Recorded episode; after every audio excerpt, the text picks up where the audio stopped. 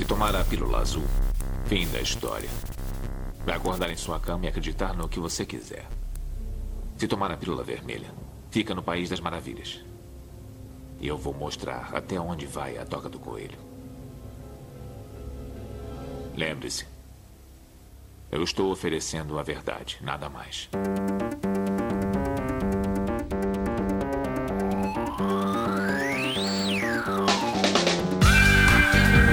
Magicando.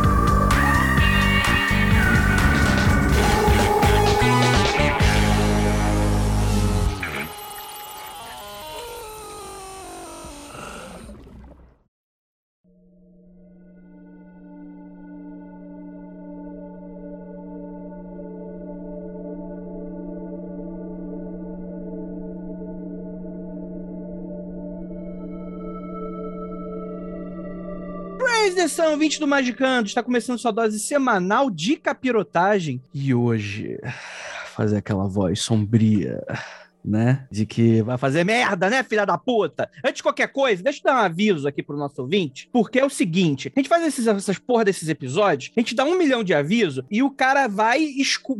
O cara, né? Porque geralmente é um filho da puta do, do, do, gênero masculino. Que ele chega e fala: Olha, na verdade, eu escutei o episódio de vocês e eu me senti incentivado a fazer o que vocês estão falando. E aí depois a culpa recai na gente. Então, ó. Ah, é, quero... sempre tem um imbecil mesmo que manda essa, é verdade. Sempre, Não, sempre, sempre. É, o cara se sente incentivado incentivado a fazer o que nós dizemos. Não, é, o que a gente não. fala não é legal, não vale a pena, é verdade. verdade. Mas faz sim, faz sim. Agora não vai mais fazer.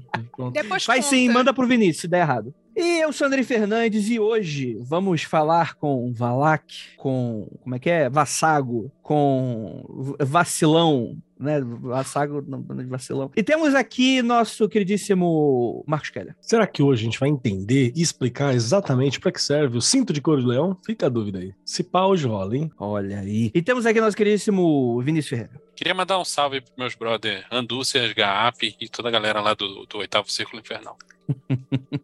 Oitavo círculo do terceirão, né? É, e, e, temos nossa queridíssima Lívia Andrade. Muito bem, gente. Insira aqui sua piada sobre Pokémon.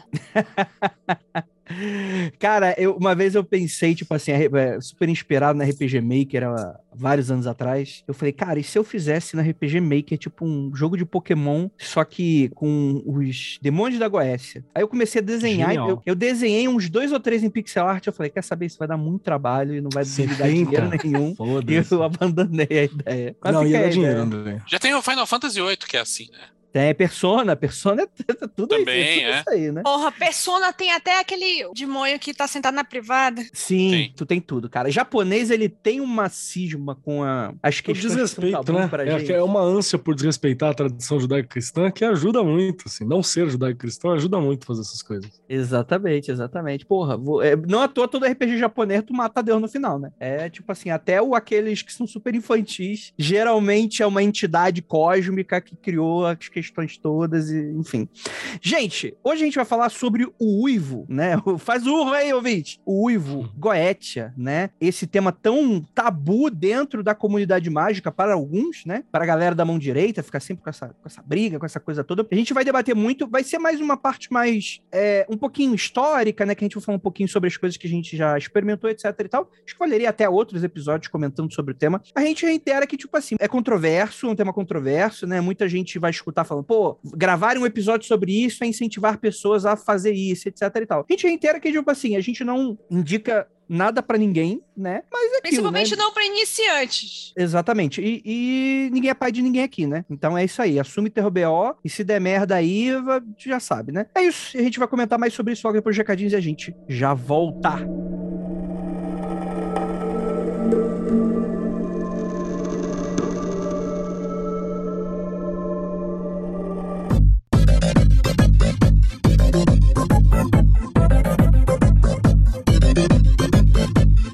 Agora na área de recadinhos do seu Magicando. Prometo que é bem rapidinho. Primeiramente, falado sobre a nossa plataforma de financiamento recorrente, né? aurelo.cc barra Magicando. Lembrando que Magicando com CK. Aurelo é também um player de podcasts, então todos os nossos conteúdos exclusivos vão estar saindo por lá apenas, né? O Magicando sai em todos os lugares, etc e tal. Mas quando você se torna apoiador, você vai ter acesso aos episódios que vão estar tá saindo por lá pra, só para apoiadores para você, tá bom? A gente resolveu dar uma espaçada desde a Magic Week pra gente dar uma descansada, ver o que, que a gente vai colocar, o que, que a gente não vai colocar. E a partir de novembro, os novos conteúdos exclusivos estarão pintando lá na Aurelo, tá? Com mínimo de 23 reais, como se fosse uma assinatura mensal de revista, você vai ajudar o seu podcast, aquele que você mais ama, a crescer e a também, enfim, conhecer muito das curiosidades que falamos nos bastidores, além, é claro, de alguns programas que estamos preparando apenas para apoiadores, cursos e por aí vai, tá bom, gente? Então, antes da gente ir para esse episódio que ficou muito macabrólico e doido, temos aqui um recadinho especial e muito relevante para você da Penumbra Livros. Você sabe que teve uma mega promoção de 40 servidores e do Mágica Visual no mês passado, né? E teve desconto especial para ouvinte do Magicando. Agora, a Penumbra está anunciando uma outra promoção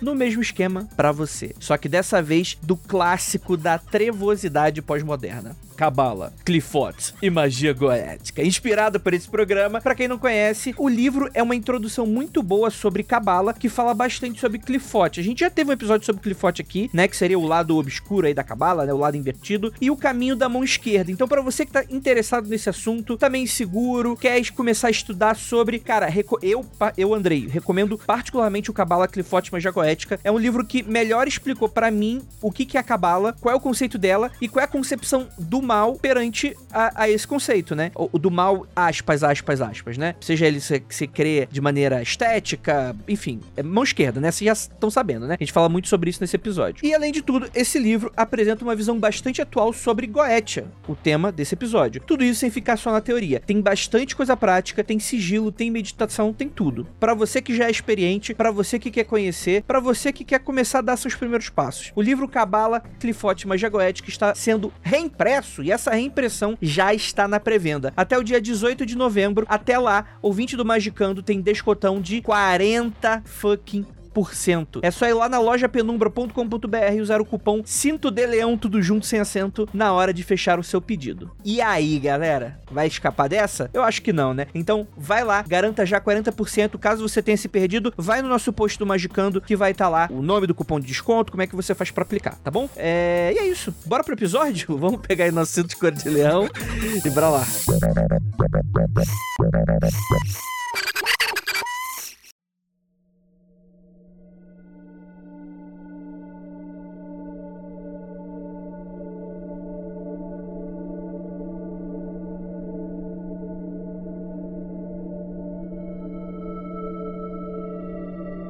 Gente. Goetia. Antes de qualquer coisa, é, tem uma questão aí muito interessante que é como a gente trata demônio dentro de uma figura cristã, né? Dentro de uma, de uma lógica de tradição cristã, né? Porque até mesmo na magia, no esoterismo, de maneira geral, o cristianismo é algo muito presente. Por mais que a gente tenha todas as perseguições através da história, até hoje em dia, diversos preconceitos com relação a, a práticas esotéricas, ainda assim, você falar sobre demônios, você, você falar sobre o seu lado sombrio, é algo que é tabu porque o Ocidente tem uma questão, novamente por causa dessas tradições mais cristãs, tentar fugir ou evitar o seu lado mais sombrio. Eu acho que esse episódio pode ser uma boa oportunidade pra gente, pra gente reiterar que não é sobre isso tudo que a gente vai falar, né? É, existe uma importância de você mas assumir é também. questões. Mas é também, mas é também. E é importante isso, né? Mas vamos lá. É, Goetia, para quem não sabe, é a primeira parte de um grimório conhecido como Lemegeton,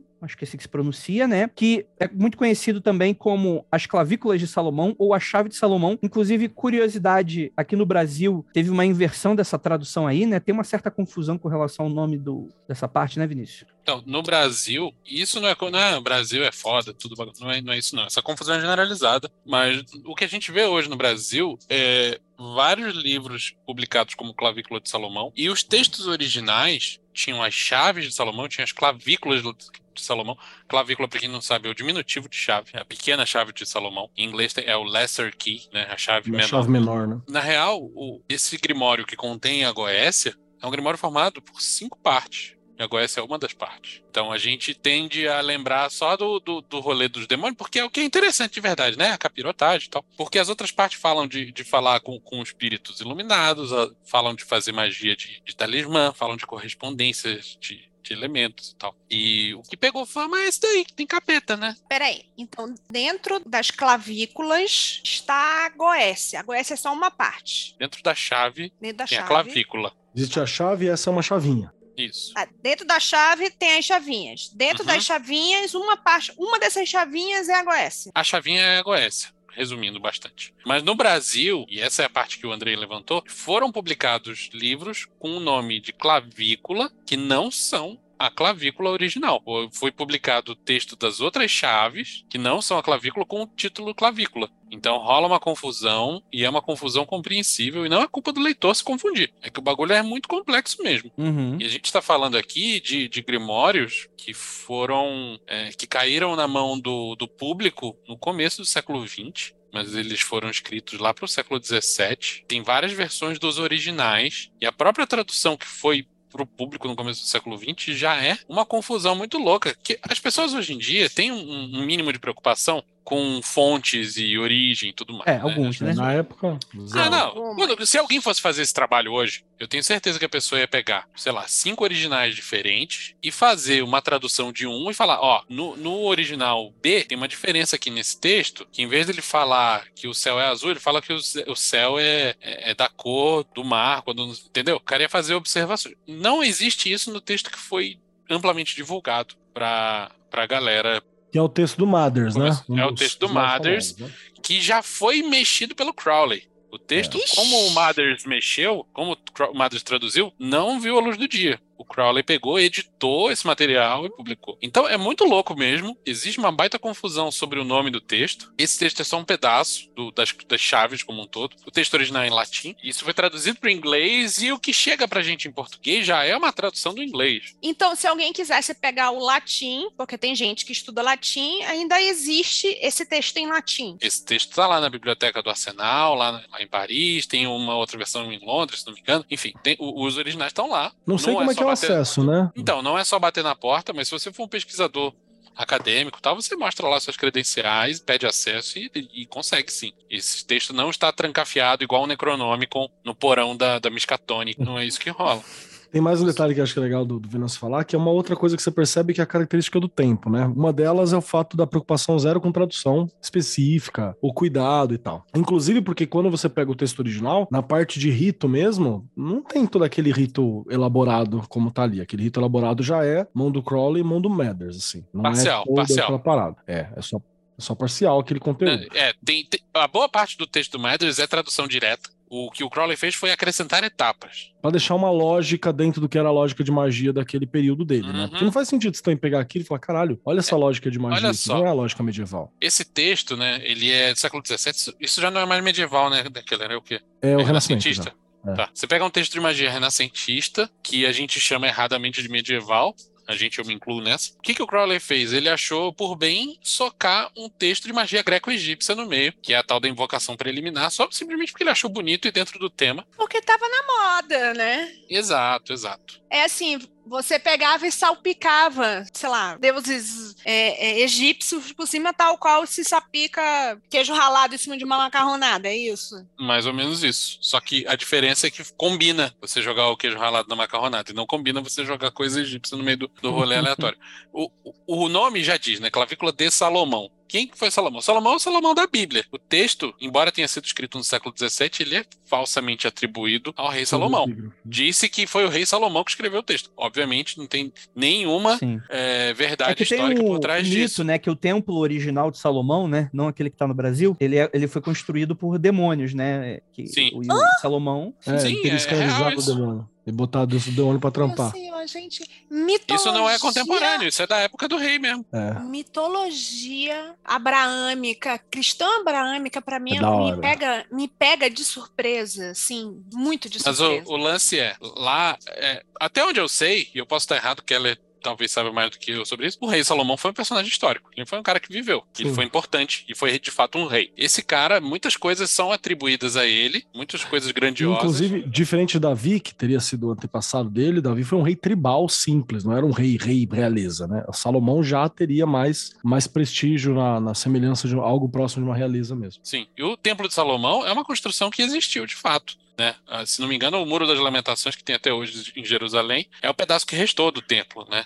É de uma das versões, acho que da última É. versão. Porque o templo também se fudeu todo lugar. Mas, tipo, é- é, existe alguma verdade histórica no fato de que houve um templo de Salomão. Não existe. né? Talvez não se saiba exatamente é, onde fica, sei lá, não, não, não foi a fundo pesquisar isso, mas o lance é: Rei Salomão existiu, Rei Salomão fez coisas grandiosas, Rei Salomão construiu entre as coisas grandiosas que ele fez o Templo de Salomão e como o negócio era muito grandioso para pessoas, seres humanos, com suas limitações mortais, fazerem com suas próprias mãos, rolava um mito de que ele tinha feito isso com a ajuda de demônios. Diga-se de passagem, não tinha a conotação negativa que se tem hoje em dia com o verniz. É, do seriam os né? daimons, né? Sim, com auxiliares, espíritos, inteligências. Inspiradores, entendeu? 72 bichos foram lá e ajudaram ele. Entidade. E ele tinha a manha, de acordo com o mito, de mandar e desmandar nessas entidades. Boa palavra. Mandar e desmandar nessas entidades e aprisionar elas dentro de um jarro de, de cobre, o cacete. E, inclusive, isso daí pode ser a origem do mito que se tem de gênio na lâmpada. E existe muita gente que faz uma associação que eu acho problemática de um demônio da Goécia com Dijin, por causa É, desse é, lance. cara, é uma área tão doida que pra confundir cu de pato com gaveta é três palitos. Não, cara. vai confundir. E Essa, com de- com de- demônio, com daemon, uma, uma outra coisa, entidade, com. Cara, Você sabe por que, que vai rolar, Olivia? Assim, isso vai acontecer porque desde o começo ele já tá trampando.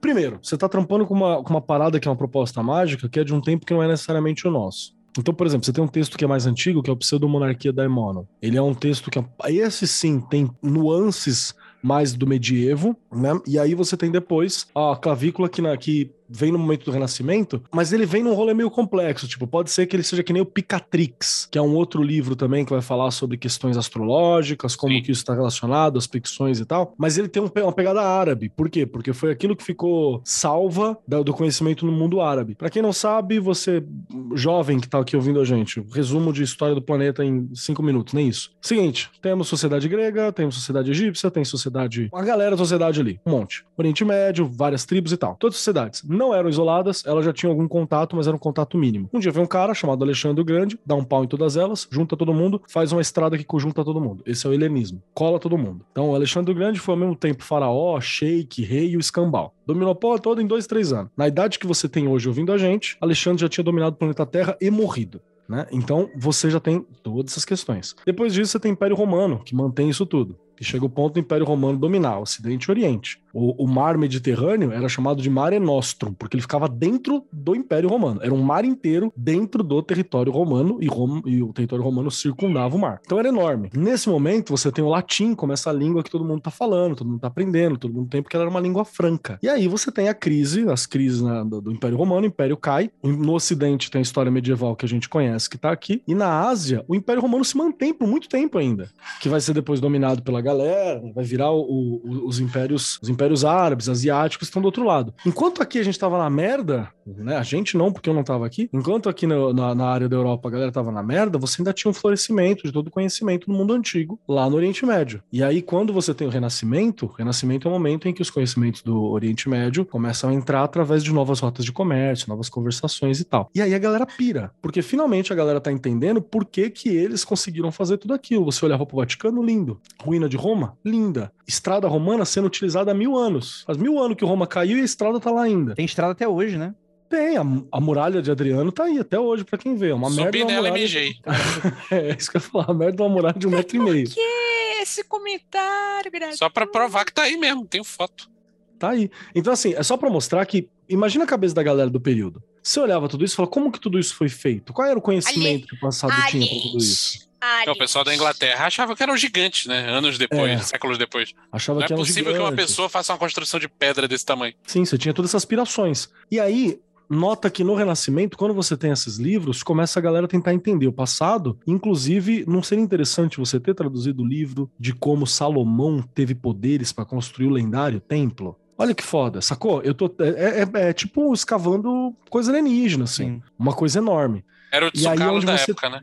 É, exato, você tem essas junções que estão surgindo. Mas o que eu quero dizer com isso é que já é confuso. E um, um, dos problemas, inclusive, já vou apresentar aqui. Um dos grandes problemas da galera que quer trampar com magia goétia, salomônica no geral, inclusive, é que a gente tem dificuldade para pensar a lógica dessa época, assim, a lógica de certo absoluto, errado quase absoluto, sabe? Tem umas coisas assim que, que são um pouco complexas pra gente entender uhum. o que, que é essas ideias que são ah, fundamentais, sabe aquelas coisas platônicas de, de fundamento da existência, de base das coisas, de arqué, né? A base imortal. Tudo isso, ela é fun ideias fundantes também do que, do que foi a Goethe em sua origem. Então a gente teria dificuldade de praticar daquela forma. Já no tempo do Crowley, teria dificuldade de praticar daquela forma, né? Uhum. E a Goethe, do jeito que ela era na época que foi criada, lá no século XVII, ela já era artificialmente manipulada para ser do jeito que é. E eu tive essa visão num, num estudo recente que eu fiz aqui. Tem um, um texto muito interessante, infelizmente não tem em português, mas ele é aberto ao público. É de uma pessoa chamada Ezra Rose,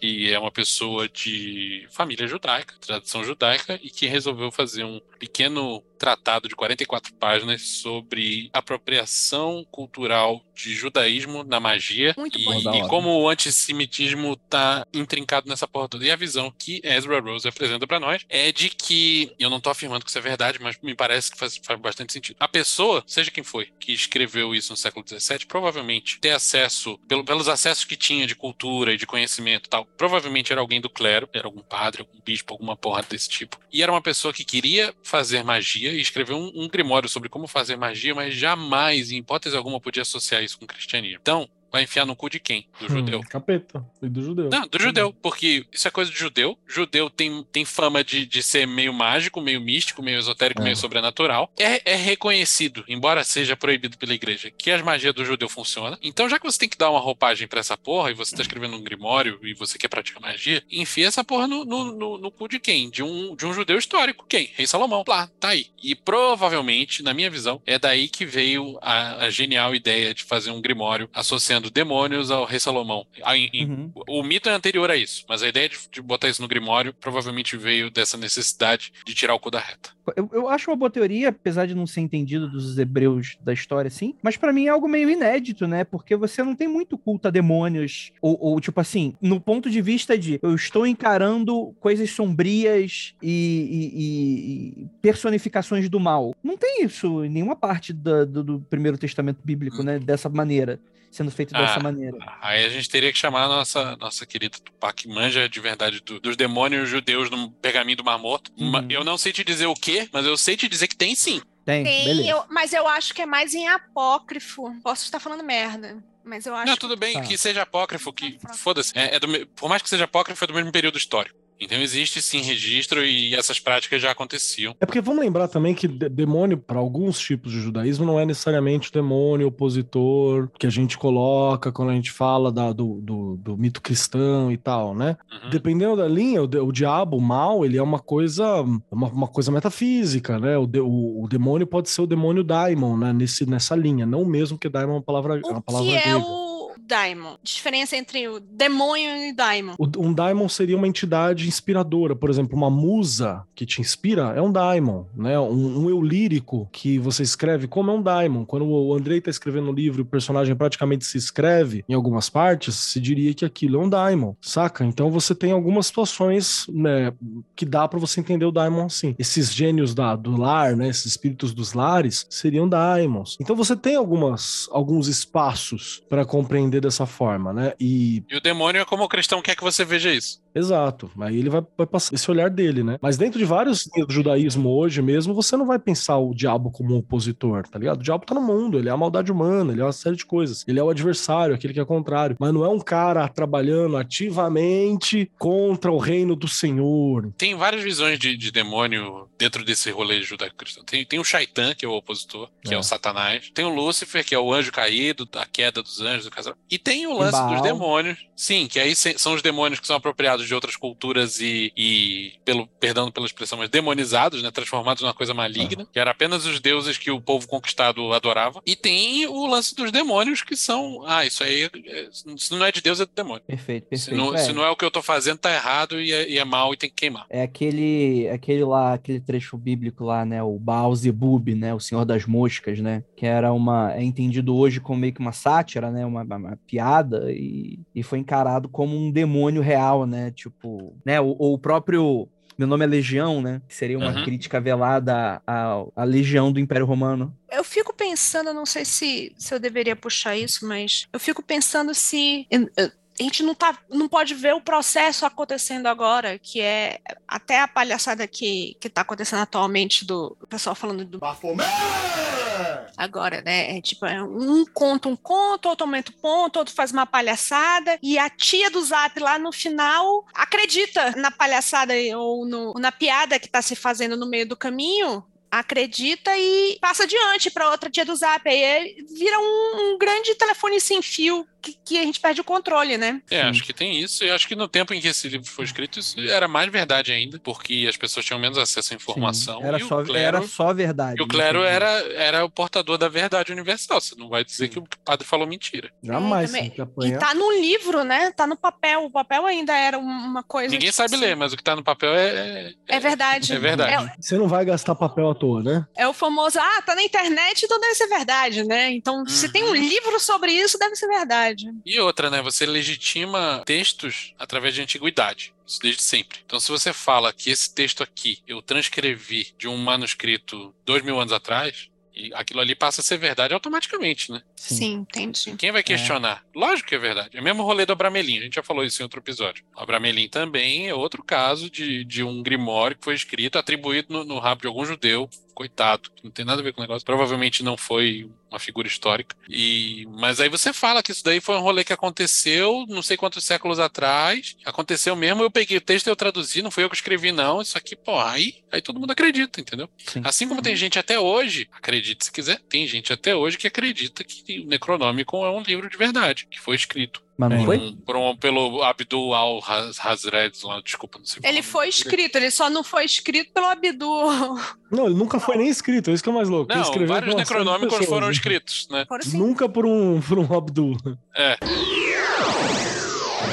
Duas citações mostram aspectos complementares da Goethe, né? A Goethe é às vezes considerada como um coringa, algo que pode sair do controle, que expressa os desejos mais baixos do operador de controlar os outros e melhorar sua vida pessoal. E de fato, é es- esta potencial perda de controle, esse perigo, desejo de melhoria pessoal e grande poder é exatamente o que atrai muitas pessoas para a Goethe, enquanto deixa horrorizadas e repele outras. Muitos rotulam a Goethe como simplesmente o mal. Quem fala isso é o Lomilo Duquette, é, e o Que é alguém Christopher ser, ser ouvido, né? Sim, sim, sim, sim. É, no livro A Goethe Ilustrada de Alistair Crowley, Vocação Sexual, né? Baita livro. E aí E, você novo, tem... O Milo Duquette é um cara que, pra ser ouvido, é uma das últimas vozes sãs ainda que você É tem. nesse livro que o Duquette conta a história do óleo de Abramelin escorrendo no olho e dele mandando o demônio ficar dentro do triângulo porque ele tá correndo pra tomar um banho rapidão. Essa história é maravilhosa, tá nesse livro. E aí a gente tem outra, né? A magia goética liberta a consciência da escravidão da existência individual. Ela permite que a consciência cresça na imensidão cósmica. O resultado é uma loucura divina, um inebriamento dos sentidos, que permanecem perfeita e requintadamente controlados. Que faleceu Kenneth Grant no Renascer da Magia. né? Eu tava ouvindo você falar isso e eu falando, porra, isso tá um blá blá blá, um, um lero lero generator. Aí eu falei, ah, não, é só o Kenneth Grant. Beleza. Não, mas dá pra traduzir. Eu acho que dá pra traduzir. Por exemplo, esse do, do, do Kenneth, ele tá falando sobre a possibilidade de você, inclusive, quebrar algumas. algumas... Isso é uma utilidade moderna, inclusive, tá? Pra, já moderna pro. Isso é pro- século pro XX pra caralho. É século XX, que é você quebrar alguma limitação que você possui, algum demônio que representa essa limitação ou que representa uma porta para desenvolvimento pessoal. Vamos lembrar que a galera antes não tá preocupada em desenvolvimento pessoal, necessariamente, né? Isso aí é uma coisa fim do século XIX, saca? Grande Só tá- obra era outras paradas também. O pessoal tava outra- preocupado em comer e fazer filho É, sobreviver. curtir também. Se você pega a galera da magia do, da, da Golden Dawn da vida, essa galera tava, eram, eram dandies também. Eles queriam curtir, queriam conhecimento, queriam outras paradas. E aí, então aqui já é uma coisa mais, mais recente. E quando você pega o do Cat, já acho interessante algumas das, coloca, das colocações que ele põe. Porque é mais pra cá ainda, já é século, beirando o século XXI, né? Então quando ele puxa isso aqui, ele tá falando está sobre... vivo. Isso, sobre melhoria pessoal, aqui ela tem um outro olhar, e eu gosto muito quando ele fala pra rotular como mal, porque tem um tempo eu fiz a. ajudei a, a galera da, da, da Script a fazer o prefácio e mais uma, umas, uma, umas edições de um texto de Goethe, né? Que ficou muito legal. Que é, um, é umas cartinhas, é pra um jogo, tipo do Pel, que tem as cartinhas da Goethe e tal. E tem uma coisa que eu, que eu citei muito bem, que assim, se você não acredita em nada, tudo bem, ainda é uma peça interessante, porque querendo ou não, você tá na mão com dados e referências sobre uma das, das figuras, da, algumas das 72 figuras que são sempre citadas como faces do maligno. A Goetia é também uma visitação e uma compreensão de tudo aquilo que monta a história do mal e a história do medo. Então isso é muito legal também. Vamos lá. A palavra goethe origina-se de uma palavra grega que denota feitiçaria ou bruxaria. Então seria uma palavra meio genérica mesmo, que denota muito fato. E eu acho que talvez reforce essa hipótese que o Vinícius levantou, né? Tipo, seria hoje, seria tipo assim, a macumbaria, né? Tipo assim, dentro do, do populacho, né? Do, do, do que, que o pessoal atribui a, a, a sentido É. negativo, né? Hoje chamaria o Paranauê, livro do Paranauê. É isso. É, o texto tem as descrições de 72 demônios, seus títulos postos dentro das hierarquias infernais, os espíritos que controlam seus sigilos e correspondências das quais magias utilizam para a evocação. Isso também é interessante justamente porque essas atribuições das hierarquias, elas são muito modernas, né? Por mais que seculares, né? Sim. É, o, o que não faria sentido dentro Negativo. do Salomão. Não? Esse Hum. texto, isso tá no texto clássico. Mas isso já é iluminismo, já é iluminismo, já é Sim, renascimento. já, né? já tá, Medieval. é, assim, a primeira É. versão que a gente conhece do, pode até ser que seja, sei lá, um século mais antigo, mas a primeira versão que a gente conhece dos textos de Goethe são do século XVII, e ele já tem essa descrição de hierarquia. Não, mas não é. Salomão, né, caralho? O original, né, Não. cara? Nem medieval. Não, não é Salomão, mas é século XVII, não dá pra dizer que é de Não, hoje. tudo bem, mas é que eu tô falando, mas é uma hierarquia, Ah, pro- tá. tipo, talvez pro século XVII faça algum sentido, né? A século partir- XVII já tinha. A maçonaria, por exemplo, ela se organiza com o presidente, com essas paradas desde o século XVII. Então, Então, e esse que eu saiba, essa ideia de hierarquização é uma coisa que surge muito na Idade Média, entendeu? A ideia de você classificar as coisas como clero, realeza e tal, para colocar cada coisa no seu lugar e para não deixar as Uhum. coisas se moverem, inclusive. Isso é uma ideia medieval. Essa é uma outra coisa muito engraçada, porque a galera coloca. Isso pode explicar muito de onde vem também. Porque a galera coloca a organização dos demônios como algo próximo de uma nobreza ou de um clero, né? Ele Ah, tem, Tem uma organização duque, hierárquica. tem assim. príncipes, né? Duques, Uhum. príncipes. o- A, a lore toda ali da classificação do pessoal é bem medieval, do pessoal, né? Das entidades é bem medieval. Na, na real, essa, é bem doido isso, né? Porque o texto é bem específico em dizer hierarquias da. Títulos nobiliárquicos medievais, né? Fala de rei, duque, príncipe e tal. São títulos que não existiam na época do, do rei Salomão. perfeito. Vale lembrar. Talvez, É, é- talvez é não, isso que eu com queria certeza. dizer. Rei já existia, mas essa parada toda já é posterior. Mas uma pequena curiosidade é que você pode usar todos esses títulos também para chamar o garçom. Isso aí não pode ser deixado de lado também, essa informação. Ô, meu Pra príncipe. Ô, meu príncipe, duque! O meu presidente. É isso aí, perfeitamente. Gra- Grão-duque das coxinhas, por favor. Pô, Grão-Duque, o cara vai trazer até uma coxinha má pra tu. Mas a, a descrição média de um, de um dos demônios, qualquer, inclui qual o número dele nessa, nessa hierarquia, e o número não quer dizer que ele, que ele é melhor do que os outros. Mas é que, como é de 1 a 72, fala qual é o número, né? Então fala, Uhum. sei lá, o sétimo espírito é Bote. Ele fala que é um presidente e um conde. Aí ele fala da forma como ele se manifesta, tem uma breve descrição que deixa tudo muito em aberto. Às vezes, quando tem duas, duas formas diferentes, ele fala das duas formas. Na sequência, fala quais os quais são as coisas, quais são os poderes atribuídos a essa entidade. Se fala as coisas do passado, do futuro, se mostra onde tem tesouro enterrado, se ensina a matemática, enfim, tem as paradas que, que cada demônio faz. E no fim ele fala quantas legiões de demônios estão sob seu controle. Perfeito. Então, fala-se desses 72, mas na real, cada um desses manda numa galera, e essa galera não tem nome. Uhum, total, total. O que eu acabei de lembrar, né? Tudo isso sendo uma inventionice no sentido do negócio, é tipo a magia do caos do século XVII, né? Funciona? Funciona. Então, Mas era exatamente com isso que eu ia perguntar. Gente, isso não é uma lista de servidores? E Joga e sai correndo, né, Andrei? Andrei, joguemos, vamos sair correndo. Então a galera nessa pira aí, viu? Outra coisa que é bacana que você vai encontrar algumas versões mais recentes, assim, é também as correlações, que isso também é coisa da Golden Dawn, sabe? Que às vezes você vai ver, sei lá, título, aí tá lá, o título do Baal, que é o primeiro, é rei, né? O elemento principal dele é fogo, né? Aí ele tem uma vela específica, vela amarela. Saca? Então, isso aí tem, tem um rolê que cada título tá relacionado a, um- a uma potência planetária. É uma potência planetária. No caso aqui, se eu não me engano, é. Então, eu não sei de cabeça, mas sei lá, todo presidente tá ligado a Júpiter. Júpiter, sei lá. Uma parada dessa. Você tem uma posição Então,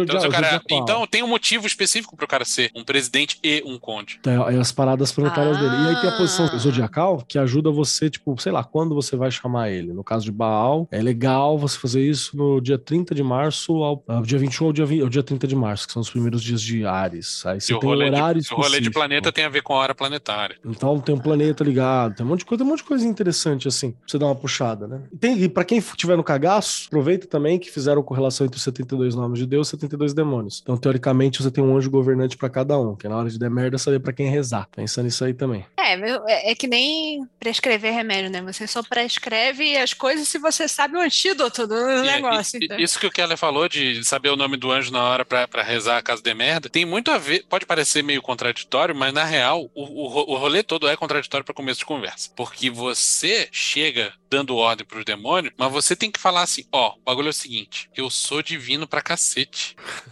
Eu e Deus, a gente é parça. Sou muito santo. Jesus no coração. E é por isso eu sou tão brabo, tem tanta luz brilhando nesse meu corpinho, que é por isso que você vai me ouvir, é por isso que você vai me obedecer. Porque você não quer se ver como meu parça. Então, é justamente isso que eu falo que é uma visão magística diferente do que a gente tem hoje, tá ligado? Porque, na verdade, você tá lidando com, com, com os encostão, com os demonião, mas você tá lidando com isso a partir da ortoga do poder divino. Então é muito louco quando você colo- coloca isso no peso. E- Você tá e isso- blefando. Você tá. Não, você blefando. não tá você tem que cara acreditar é isso. genuinamente. Senão não funciona, senão você tá lascado. O que E- a e gente aqui- faz hoje é diferente disso. Mas esse, essa é a metodologia clássica. Exato. Então é isso que eu, que eu quero, eu quero puxar que eu acho muito louco, assim. Eu acho, vai ter gente que vai ser contra mim, aí o Keller falando, assim, que quando você pensa ó, na, na magia solomônica em geral, que vai lidar com essas questões, inclusive com a Goetia, você tá falando de uma linha mágica que ela é extremamente conservadora em muitos termos, assim. E não tô falando só conservador no termo ah, é político, não, conservador mesmo. Eu tô- estou fazendo isso tal qual era feito trocentos anos atrás. É por isso que adaptações para elas são necessárias, mas elas são problemas em alguns pontos. Porque o que você está fazendo, ela é. Você está fazendo a partir de uma hierarquia e como representante de um poder maior. É um poder maior comandando poderes menores. E isso é conservador pra caralho. Nessa, nessa organização, aceitar que a ordem do mundo é essa, isso é o cúmulo do conservadorismo. Se aceitar que tem poderes maiores, poderes menores. E tem punições para quebras de contrato para quebra de palavra. Existe o poder de um Deus divino, um, um eu divino que está acima de todos e que é ortogado por essa autoridade, por essa santidade. Ela ortoga a autoridade, esse Deus ortoga a autoridade e santidade alguns humanos que têm essa missão de, de controlar, de dominar, de lidar com essas criaturas e seres viventes. Sabe essa coisa, tipo assim, ir por todo mundo e dominar e blá blá blá? Então tem essa forma de pensar. E aí, quando a gente tem umas visões mais modernas hoje em dia, a gente tem dificuldade. E é por isso que a galera faz umas adaptações. Porque aí você cria umas, umas coisas muito loucas. Sei lá, gente que não é amigo do, do, do, do Guita. Ah, não, é meu parça, é meu, meu brother e tal. Pô, você pode ser brother sem quiser, não tô ligando. Mas não é essa a estrutura dele, entendeu? Essa não é a proposta da estrutura dele. É uma outra parada, né? Você pode estar batendo um papo com o Goetio, com a entidade Goethe, mas você não está fazendo Goécia. Pode é ser. isso. É a mesma coisa. A galera que chama de, de, de Jin ou Diamonds, a gente chama pra facilitar nossa compreensão hoje. Mas eles têm um termo específico pra lidar com eles, entendeu? Pega outro cara. Você quer ver outro cara que vai fazer um rolê muito louco? São Cipriano. São Cipriano, ele tem inclusive uma lógica de batizar esses espíritos badernados, que é pra você dar uma, uma corrigida, pra você fazer ele trampar. Já é uma adaptação muito louca dessas ideias. Então, quando você está falando com, com Goethe, você está puxando naquela ideia do escravizar a entidade, do seguir um pacto, que você tem algumas propostas para lidar com ele. Ou você faz um pacto e você domina, ou você tem trato de idolatria. Né? Tem gente que faz isso, né? Que é que você prestar culto àquele específico, mais ou menos o que acontece com o servidor hoje em dia. Você presta culto àquilo para que ele te ofereça esse poder. Isso é impensável na magia salomônica do, Goe, do, do- da goética clássica. Isso é impensável, jamais. Não tem isso escrito é em lugar nenhum. É, nunca, nunca. Você jamais vai se dobrar pra isso. Se, se o bicho não quer fazer o que você faz, você quebra, você tortura, você destrói o símbolo dele, sacou? Então isso é um conceito que a gente não, não- não bem tem hoje em dia. E ele é essencial pra você fazer uma goethe bem feita, tá ligado? No formato dela mesmo. Se você for fazer adaptação, você tá fazendo às vezes uma outra parada. E é por isso que pra adaptar você tem que manjar bem do que, do que, que você tá mexendo, né? Eu fico pensando que você precisa ter um controle bem grande do seu Galvão Bueno pessoal, do seu sensor psíquico para fazer a Goécia bem feita. Então, é o, o esquema de, tipo, sou filho do homem, mesmo, né? Você tem internaliza esse eu sou foda e, e, e para poder fazer, tipo, não pode ter essa dúvida. Então, essa era a visão antiga que se tinha, né? Na época em que esse texto foi, foi providenciado, foi preparado, de que você tinha que ser. estar muito convencido que você é filho do homem para conseguir fazer essa porra funcionar. Hoje em dia, quem pratica Goécia tem a clareza mental de que não é filho do homem. E é muito difícil se convencer no, até no nível subconsciente que você é filho do homem para poder mandar esse caô para os espíritos. Então, qual é a abordagem contemporânea? Isso também não tem escrito em lugar nenhum, mas são pessoas que praticam, fazem normalmente desse jeito. Você chega para conversar com o demônio e fala: Ó, oh, irmão, o negócio é o seguinte: é, eu sou um cara, sou poderoso, tenho poder pessoal, não poder divino. Não é meu primeiro rolê, sei o que eu tô fazendo e, tô, e proponho um trato para você.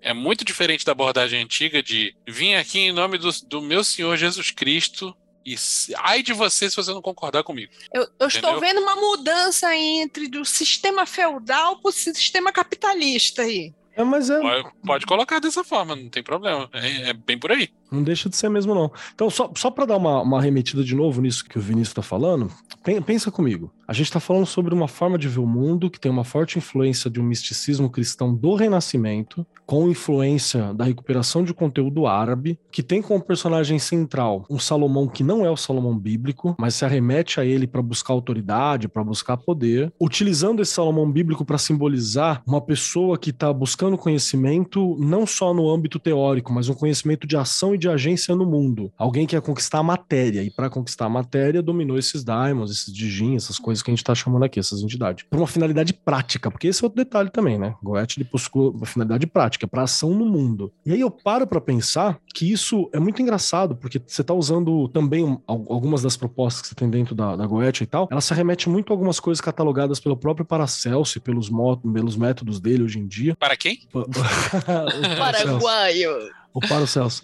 E aí tem um, um, outro por fim, que isso vai ser recuperado e vai ser escrito provavelmente no período do Renascimento, que é o período onde tinha aqueles polímatas, tá ligado? Aquela galera que tinha um, uma, uma, necessidade quase insaciável de querer conhecer o mundo, de querer dominar alguma coisa e, e buscar ir além do que um ser humano conseguia oferecer, né? Então você tem, nesse mesmo período, você vai ter, sei lá, os. A história do Fausto é, um bom, é uma boa ilustração disso. Exatamente o que eu ia falar, é muito é uma... faustiano. Ótima ilustração disso. Fausto é, é, é um reflexo do tempo, cara. É, do tempo dele. É um pouquinho então, depois, é um pouquinho depois desse texto ser feito. Exatamente. Então é, é bem nessa linha que a gente está tratando aqui. Posso tentar explicar Fausto? Porque a maioria das pessoas, ah, ouve falar de Fausto, mas nunca soube a história. Já pensa em mudar de canal, né? Chirim Chirion do diabo. É isso. Tá bom, vai lá.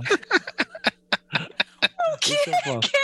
Vocês não conhecem o Chirin Chirion do Diabo? É. Não, vocês Chapolin, Lívia. Chapolin, pelo amor. Eu, Chapolin. Eu, é, mas eu não me lembro. Eu me lembro do Chirin. Eu me lembro do Fausto, mas eu não me lembro da história de Chirin Chirion. Chirin Chirion é o Fausto. O, o Chapolin ele faz o Fausto e aparece o seu Madruga de Mefistófeles e ele oferece o Chirin Chirion do Diabo, que é o bagulho do poder. É isso. Ai, meu pai do Vamos céu. achar no YouTube e vamos linkar aqui. Tá, mas basicamente Fausto é um, um desses gênios multifacetados e o se coloca também que o como tava falando. polímata. Eu tava tentando não usar essa palavra, mas tudo. E ele quer mais conhecimento, ele quer mais poder, e ele faz um pacto com o, o, o esquerdo. Mefistófeles. Com Mefito, me, com ele mesmo. Ter conhecimento. Ele vende, aspas, aspas, a alma dele por conhecimento entendeu? E eu só consigo imaginar, toda vez que, que eu penso em Fausto, eu me lembro um, eu acho que foi o Suassuna analisando o que seria o Fausto hoje em dia, né? Se, se o demônio viesse oferecer alguma coisa para a pessoa, aí a pessoa falava assim: "Ah, quero nada não, mas tem certeza que você não quer nada? Não, tô de boa. Tá, não, pede qualquer coisa aí. Ah, eu quero que toda vez que eu coma frango, nunca morda a cartilagem do frango. Aí eu peço, aí o demônio fica, porra, antigamente se queria conhecimento e agora o povo aí não quer mais nada. Não, não, não quer conhecimento, não quer dinheiro, não quer nada, quer só ficar de buenas. E eu acho que isso é uma sabedoria também, querer ficar de buenas, mas É, isso tem muito a ver com cuidado com o que você pede, né? Mas tem muita coisa a ver com, com uma sabedoria de tipo assim, é melhor não, né? Mas Exato, aí então é a tanto da época do Fausto quanto o Zygaste da nossa época. O que faz todo sentido isso ter sido repescado lá no fim do século XIX, início do XX, na mão do, do, do Mathers e do Crowley, né, cara? Faz todo sentido o planeta Terra. Porque, primeiro, que ambos se achavam polímatas, segundo, que ambos buscavam formas de agir no mundo de maneira intensa, e terceiro, que era dois inconsequentes, né? Perfeito. Rico, desocupado. É. Rico, desocupado, inglês, imperialista. Não, Matheus não era rico, não, mas era desocupado. Mas ele não era rico, mas era amigo do rico. Era amigo do dos rico. ricos. A, a mensalidade da galera segurava ele bem. É, é bem interessante, né? Deixar claro que quando a gente tá falando de Goethe, a gente tá falando sobre as pessoas associar a baixa magia, né? Que é o quê? Que é com o objetivo das vaidades, né? Então é É, tem muito a ver com o que se fala de pacto com o demônio, né? Não só por causa do Fausto. dinheiro, Por sexo causa e fama, tipo né? de, de combinação que você faz, né? É Você pede coisas baixas e, e- e paga em, em- de forma equivalente a um demônio. Esse, Ah. Essa é a história por trás do pacto com o demônio. Dinheiro, sexo e fama. Vocês lembram de algum algum demônio aí da, da Goécia que não esteja da presente, que não seja dentro dessas três esferas? Porque eu, eu lembro, eu consigo lembrar do que dá talentos musicais, mas aí vai dizer que sexo em rock and roll existia desde antes do rock and roll. Vou dar, um, vou dar um exemplo aqui. Forneus. Faz com que o magista seja amado pelos seus inimigos, assim como por seus amigos. Dinheiro, sexo. Dinheiro, como é que é? Como você colocou, André? Dinheiro,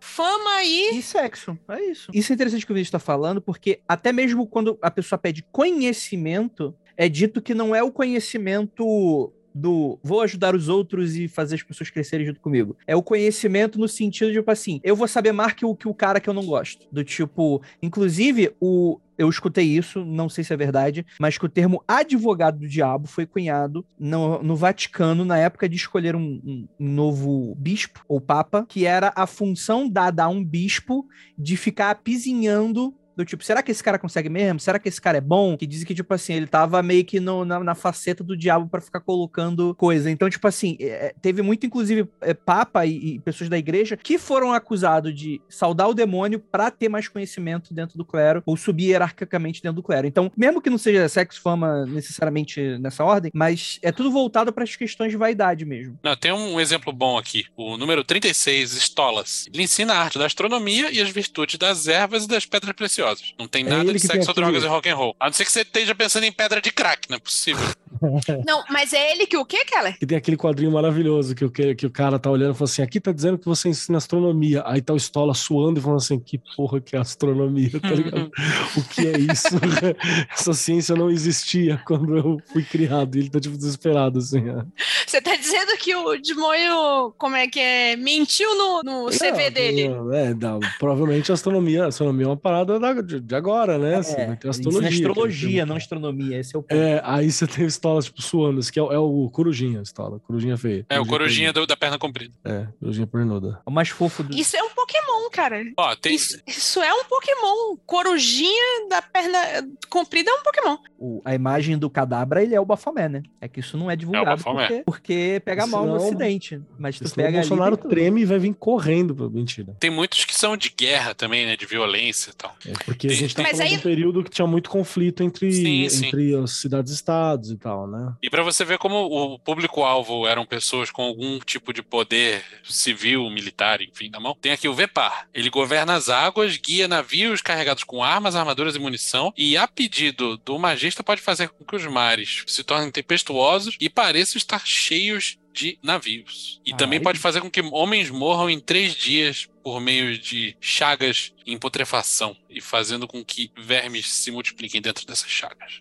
Tem, tem uns que são bem, são bem da destruição, da guerra mesmo, né? É, é, é o preto no Magic, né? É, o preto do Magic. Tá perdendo médico. O Lívia tá com uma cara, fala aí, Lívia. Eu tô falando, você tá descrevendo situações de, de, de como é a situação de marinheiros na época. Isso daí é escubuto. Sim. Chagas e tal. É impressionante, né? Mas tudo isso é algo que fala muito sobre os anseios e e angústia das pessoas, né? Porque a maioria das pessoas que eu vejo procurando isso mesmo, e eu não tô tentando fazer aqui um julgamento moral com relação a isso, não, até porque cada um faz o que sabe o que sabe. Mas, tipo assim, muita gente procurando fama, dinheiro porque tá no desespero, muita gente tentando amaldiçoar pessoas que estão fazendo mal a ela. Então, são muitas vezes é, é, é a Goetia se apresenta muito nesse momento mesmo do desespero, né? Não sei se seria uma boa ideia, tendo em vista esse contexto, mas. A gente tem que lembrar que você nunca conversa com, com, com entidades, principalmente as duvidosas, no desespero, né, cara? Você tem que estar de boas, assim. Mas... Ah, sim, você não deve conversar no desespero, mas eu acho que é o que deve mais acontecer, Keller. Mas vou fazer um contraponto aqui, hein? Vou fazer um contraponto. Se você deu mole, se deixou ficar numa situação desesperada,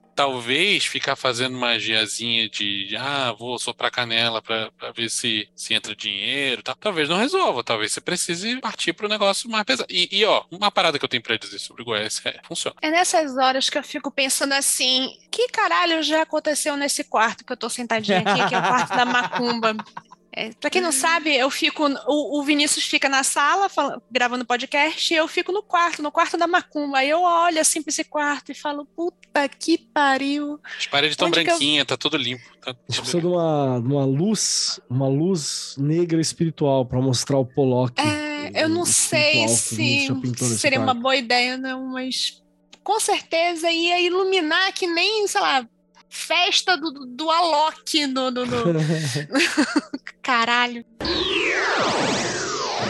Eu acho que o Vinícius ele está apresentando uma, uma, uma, questão de dois contextos diferentes do, e, e um contexto diferente do que eu apresentei que é o seguinte: a pessoa. É, é, eu estava levantando a bola da pessoa desesperada, desesperada. Eu acho que se uma pessoa aqui está numa situação limítrofe e algo mais fraco não deu, mas ela entende, ela sabe, ela se conhece, já fez, etc. Não, tal, é o é preparado coisa. nunca está desesperado. Preparado é Olha o Batman! Quem é o Batman do grupo? O Quem é o Batman? Não, não está desesperado. Porque assim, o mesmo preparado, se ele foi pego numa situação calça curta, calça curta problema e tal, ele é o preparado. Então Sim. é um cara que deve ter estudado isso em algum momento, e isso deixa de ser algo que vai ser feito de maneira volúvel, né, leviana, para ser uma parada, Sim. uma parte do arcabouço de possibilidades dele. Tem aqui um caso que é interessante a gente falar, de, um, de, uma situação desesperada que não era tão desesperada assim, de justamente pelo, pelo prisma que o Keller colocou aqui. Nosso amigo do Cat, nesse, nesse episódio que ele narra, nesse livro que a gente já comentou, né, da evocação sexual, aí, ele, ele conta que ele tinha curiosidade sobre Goécia já há bastante tempo, e, e a super superior dele da A, que é a Phyllis Sackler, insistia que ele não deveria mexer com essas merdas. Insistia de toda forma. E ele falava, pô, beleza, né? Se, se a pessoa que manja muito mais do que eu tá falando. Fazia muito tempo que ele tava na A quando isso aconteceu? Não muito, não muito. Eu me lembro que era pouco, né? Então, tá bom. E se a pessoa que é muito mais experiente do que eu tá dizendo para eu não fazer e eu não tô absolutamente precisando, não farei. Até o momento que ele ficou desesperado. Ele tava numa situação muito complicada da vida dele.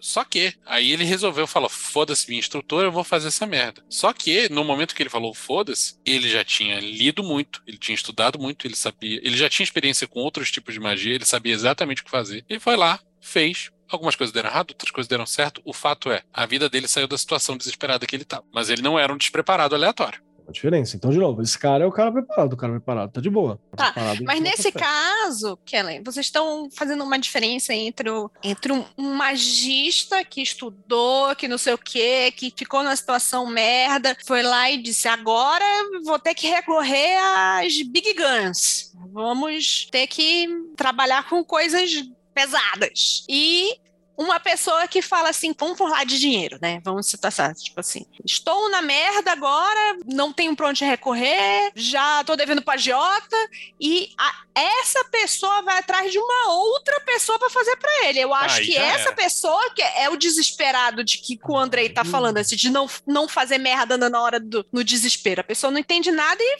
vai ligar pro, pro sei lá, chamamos o. Trazemos teu amor de volta em três dias. E, e, fazemos é na, no Mercado Livre, esse tipo de coisa. Isso é um outro detalhe, assim. Eu, existe uma impressão uma impressão de que não, Goethe não é uma coisa, para mim, sempre existe uma impressão de que ela é uma coisa muito solitária nesse sentido do polímata, do único e tal. Apesar de que eu sei que tem, tem metodologias para fazer coletivo, inclusive tem uma cobrança de estar sempre em número par, né? Para quem faz no, no coletivo, é uma parada que eu, que eu já vi da galera falando contando com a entidade como uma, um, um, número. Não sei se isso é um hábito ou foi, porque a minha experiência também foi individual. Mas, assim, tem ainda essa parada de que é algo que normalmente você tem que fazer, né? É uma parada para que você faça, não é uma coisa que você terceiriza com tanta facilidade. E, e, também tem uma questão de que, nem sei se era assim no original, isso acabou ficando por causa do, da mentalidade ao longo do tempo e tal, que você tem que estar muito claro naquilo que você vai pedir, naquilo que você quer, naquilo que você precisa. E o de sempre para lidar com fadas é como você lidar aqui. Não aceite mais, vai na mira daquilo que você quer, deixa claro para não aparecer de maneira assustadora, nem de,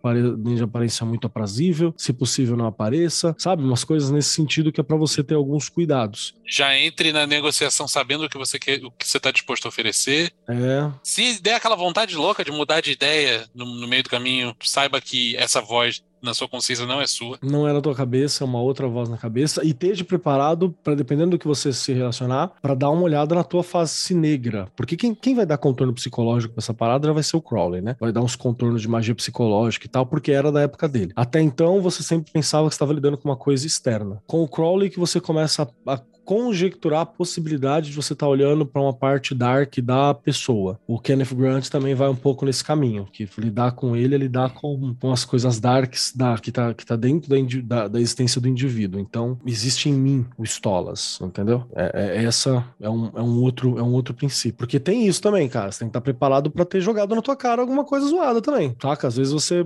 É, é, é uma forma, tipo, você puxa, você lembra de um bagulho zoado e fala assim: você não gostaria de lidar melhor com essa situação? A gente tem mecanismos para você lidar melhor com essa situação no futuro, se acontecer de novo. Tipo, uma memória traumática, uma ideia.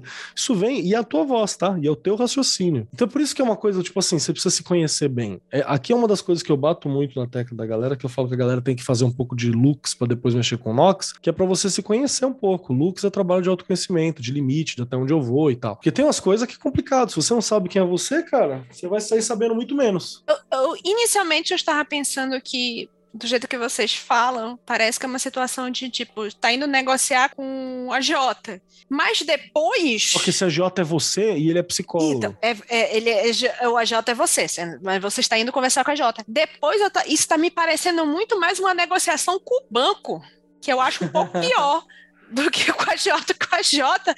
Com a Jota só quebra tuas pernas, o banco rouba é, tua casa, né?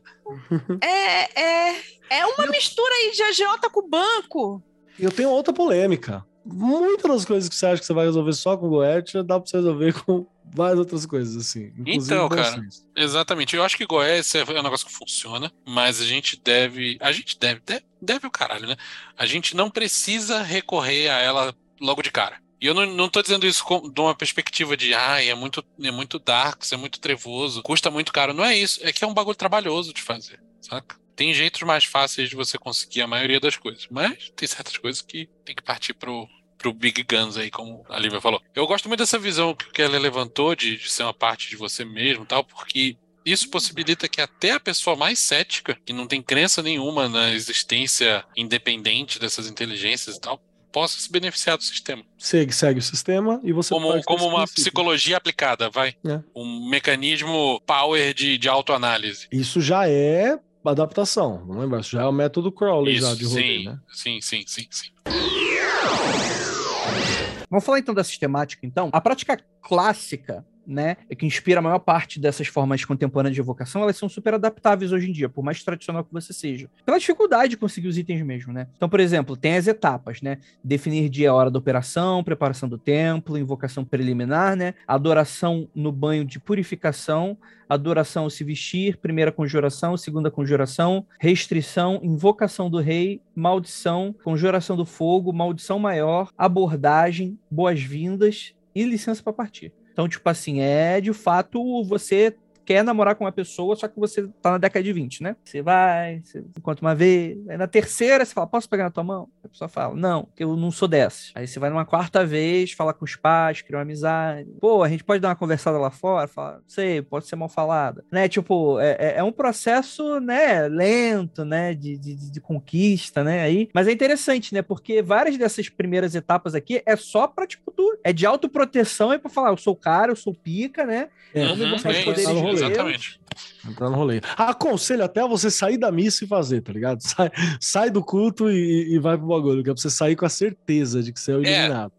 Você vê aí pela sequência, né, direitinho, que começa justamente com você tomando um banho e fazendo uma adoração. Na sequência, você se veste com uma roupa que foi reservada para aquilo. Tipo, não é sua roupa do dia a dia, não é seu hobby de fazer outras magias, é uma roupa específica para fazer aquela parada. Então, cada etapa dessa daí tem um rolê de você se afirmar como, como o, o Pica das Galáxias protegido de Deus e, e, e, pessoa cidadão de bem, ou de você mostrar pro demônio quem é que manda essa merda.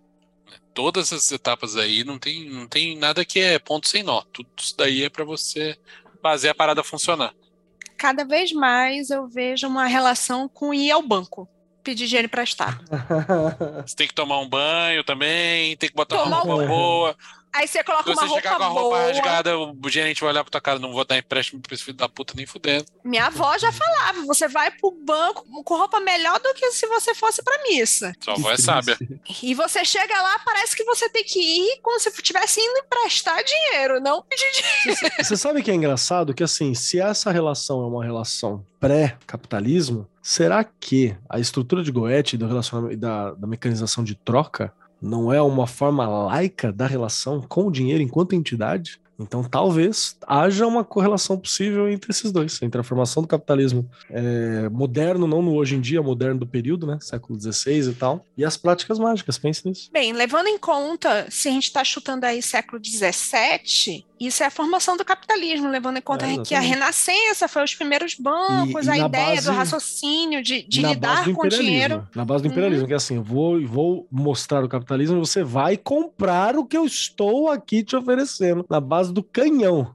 Possível, temos aqui, é, temos aqui uma, uma, Os portugueses chegando no Japão, o Japão, quero saber disso não, se desembarcar vai ter porrada. Aí o português, ah é?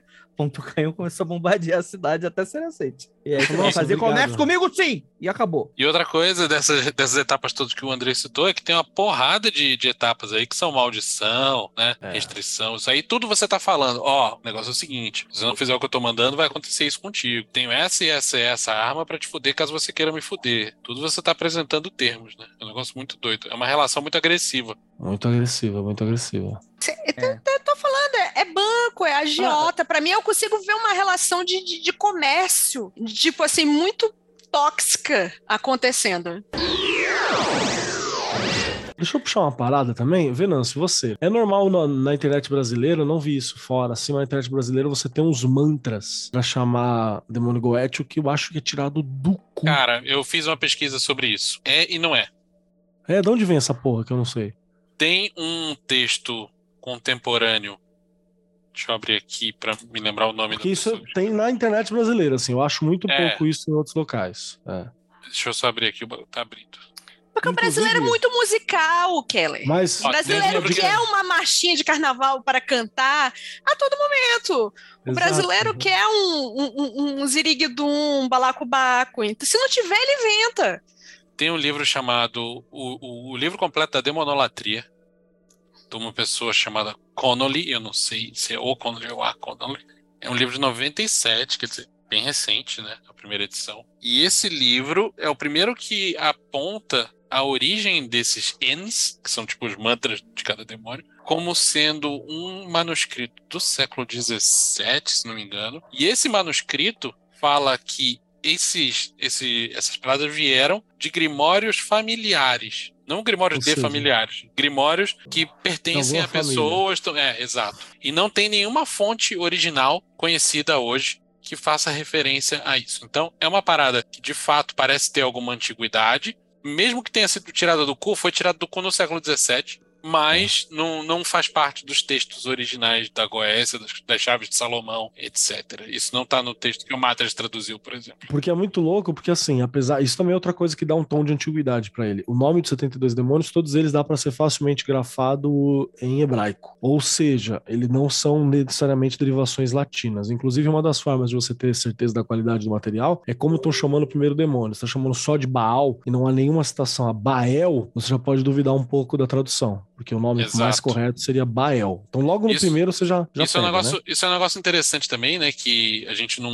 não entrou muito nesse tema, mas tem vários. Tem 72 demônios, é demônio pra cacete, né? Alguns desses são facilmente ligáveis a entidades e divindades de outros povos do passado. Tem o Bael, que o, que o Kelly mencionou, tem o Astarote, que é Astarte, Star, né? Ou qualquer outra variação do nome. Tem vários aí, tem o Bifrons, né? Que, que são de diversas culturas diferentes. Mas tem uns que parecem ser nomes tirados do cu também. porém possíveis de serem grafados em hebraico. E aí esses mantras, Sim. ele tem uma... Também tem o lance da apropriação cultural aí. Também tem o lance. E esses mantras, ele não é necessariamente as letras hebraicas, mas ele parece tá fim, tá, tá- parece tipo era que cantam latim, nada a ver, tá ligado? Ameno. ah.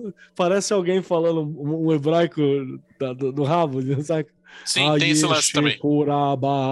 Sabe? Me parece alguém que ouviu hebraico e tá tentando reproduzir. Mas tô chutando, gente, aqui. Você já tentou tocar ao contrário?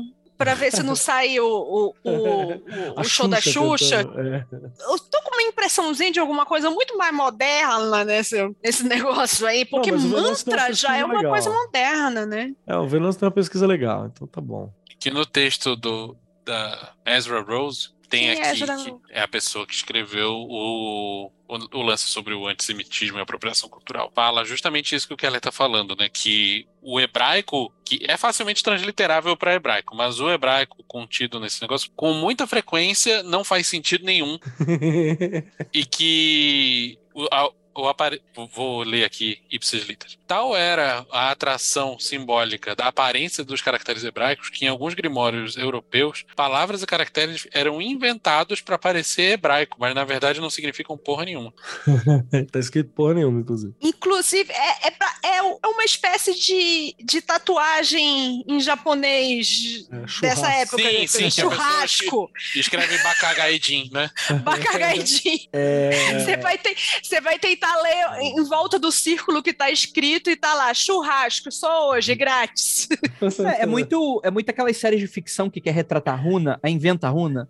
Mágica, Sim, saca? sim, Aquela sim, sim, Cidade dos Ossos, né? Exatamente É, isso. Exatamente isso. Então é legal, porque tá Hobbit, aí também, né? né? O Hobbit. Então fechou, gente. Magia do caos é, é- magia tradicional é magia do caos, né? Do, do, levou a sério demais. tipo isso. Cara, a magia tradicional nada mais é do que a magia do caos antiga. Só pra trazer mais um detalhe, assim, que é, que é bem, bem, bem louco, como isso é comum, tudo, tudo o que você tem do nome dos anjos em hebraico tá errado, desde o Kisher, que é um cara do século XVII. Porque o principal livro do Kisher de impressão teve um vazamento de uma letra específica. E quando o hebraico, ele emendou duas letras, vazamento de tinta. Então, uma letra que era pra ser uma coisa específica, ficou parecendo Ré, que é uma outra letra. E isso não altera o som, porque o Ré e o É são parecidos. Então não altera o som. Então quando você bate a leitura, você lê o nome do anjo igual. Só que se você tentar grafar, você tá chamando outro cara. E assim, E, e a gematria é relevante Cruz. demais, né, cara? a Rosa Cruz tá tudo errado.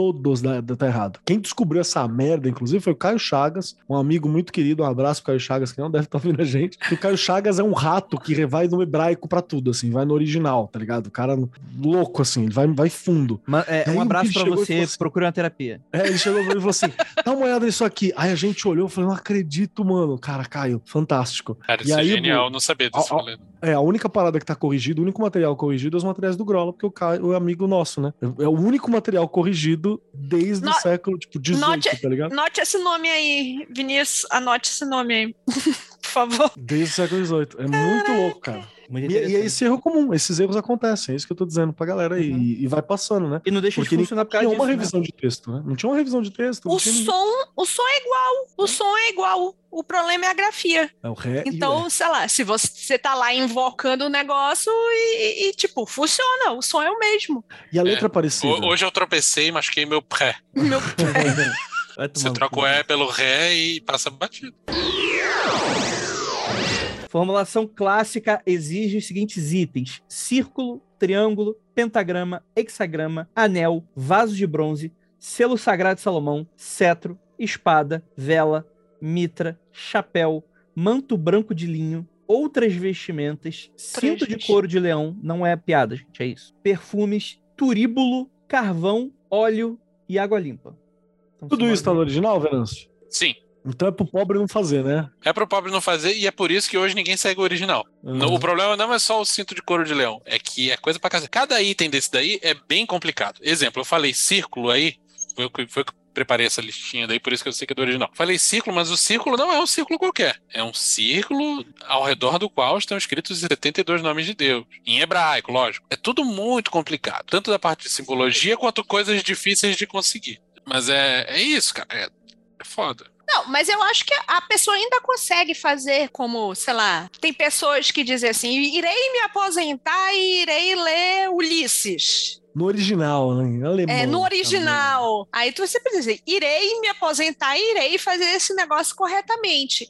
Quase tudo dá pra fazer. Hum, mas o cinto de couro de leão é complicado, Não, amigo. peraí, se, a pessoa- se esse for o objetivo da vida da pessoa, ela faz. Mas essa pessoa, ela não precisa mais, né? Ela tá com a vida ganha. Não, mas vai que ela quer fazer só o checklist da vida dela. Ah, É, sim. um- numa sala com aquele tapetão com a bola com o redondo, com os nomes escritos e o triângulo. Pô, uma da hora. Anel de Salomão. Não comprem no, no AliExpress, hein, galera. Tem que o quê? Tem que mandar o joalheiro fazer. fazer. É de ouro. Joalheiro. É, tem que fazer no É virgem, é virgem o anel. Quer dizer que toda vez que você tiver que, que, que Não, chamar só, o negócio, você faz um. Não, tá, beleza. Então vamos ver o que, que é, o que, que nós temos de insumo aqui. Que que é Círculo, triângulo, pentagrama, hexagrama. Isso tudo você pode pintar, você pode fazer, você pode, pode ser permanente ou provisório. Você aprende a fazer. Em teoria, você manda revisar três vezes e pelo brother do Keller, o hebraico lá. Eu conheço um brother que não manjava nada de hebraico, fez o círculo com 72 nomes e depois que ele terminou, que ele percebeu que ele copiou uma fonte que estava espelhada horizontal. Tudo bem, funcionou? Parece que sim. Então, tá. O, no- o nome tá lá, ele só não tá lendo da forma que normalmente a gente Mas isso leria, parece né? muito o começo de uma história de terror ruim, né? O cara escreveu o nome de Sim. Deus ao contrário.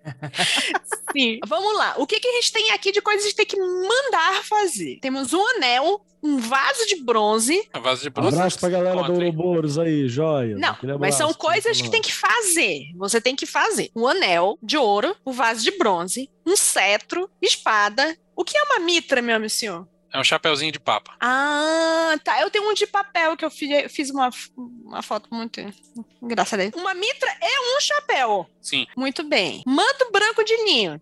Costureira faz. É um símbolo de pureza. Inclusive, é outra característica importante. Na magia tradicional, clássica, normalmente, quando você vai mexer com coisa trevosa, você usa Tem que estar manto limpinho. claro. É. É, se você vai mexer com coisa de boa, você pode usar uma obscura. Então, É. tá achando, achou um grupo de magos cerimoniais no meio da rua? Se eles estão de preto, entra lá e abraça, tá tudo certo. Se estiver de branco, corre. Tá, pergunta. Isso é pelo mesmo motivo que médicos e enfermeiros, esses negócios, usam roupas claras, que é pra ver quando na hora que você se cagou? Não, eu acho que é Não. pra você mostrar pro bicho, olha só como eu sou limpo e puro. Tá muito bem, muito E bem. ser limpo e puro nesse período era um destaque, hein? Mostrava que você era Opa. alguém importante. Ainda é, né? Le- Keller, historicamente, as- quantas roupas uma pessoa tinha? Se não fosse Sei um lá. rei, uma porra dessa. Sei lá, três, duas na vida. Assim. Então, É, mandar fazer um manto de linho só pra usar nesse rolê, isso é um investimento real, né? E tem um turíbulo, que você compra também o turíbulo. Mas assim, Turíbulo é o bagulho pra você tacar fogo naquele incenso que não é de varetinha. sabe tipo em missa especial que o, o- legal o que padre fica chega defumando as coisas, balançando? Teve aquela fake news que o pessoal usou maconha, os coreanos usaram maconha ali. Né? Esse mesmo. Caraca, o Andrei tem um conhecimento de fake news. E Na- a missa da das internet, 4h20, ele é né? Fantástico. Vamos ter que instituir. 4 e 20.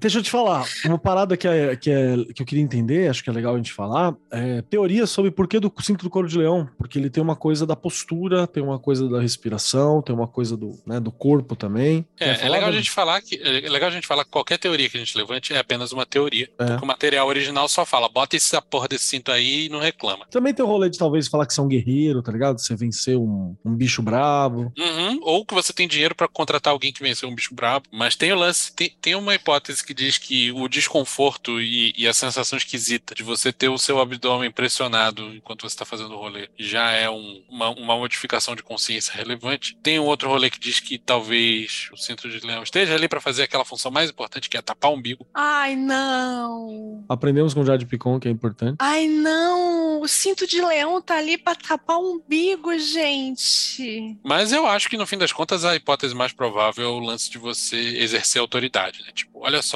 esse bicho é o bicho mais brabo que existe na natureza. Leão de E, Judá, e morreu pra né? mim, morreu pra mim. Assim, o que eu vejo em, em de comum entre as coisas é dizer que você tem posses, porque perfume, óleo, água limpa, manto de banho, não sei o que, mitra, vela, todo esse negócio. São coisas que exigia dinheiro. E com dinheiro, de novo, vem uma, uma questão de você ter propriedade. Ter, eu sou filho do homem, né? Vou mandar pra vocês aqui no chat, depois acho que é legal colocar isso no episódio. Um post de um blog de uma pessoa que no século XXI conseguiu obter de forma ética um cinto de couro de leão. Nossa, o que, que essa pessoa fez? Tipo, não, não mandou um caçador obscuro matar um leão na Etiópia, sabe? A pessoa fez o rolê direito. Essa Aí daí se África, Aí esforçou. tem um leão com uma faixa na barriga. Cinto de bem couro de gente, né?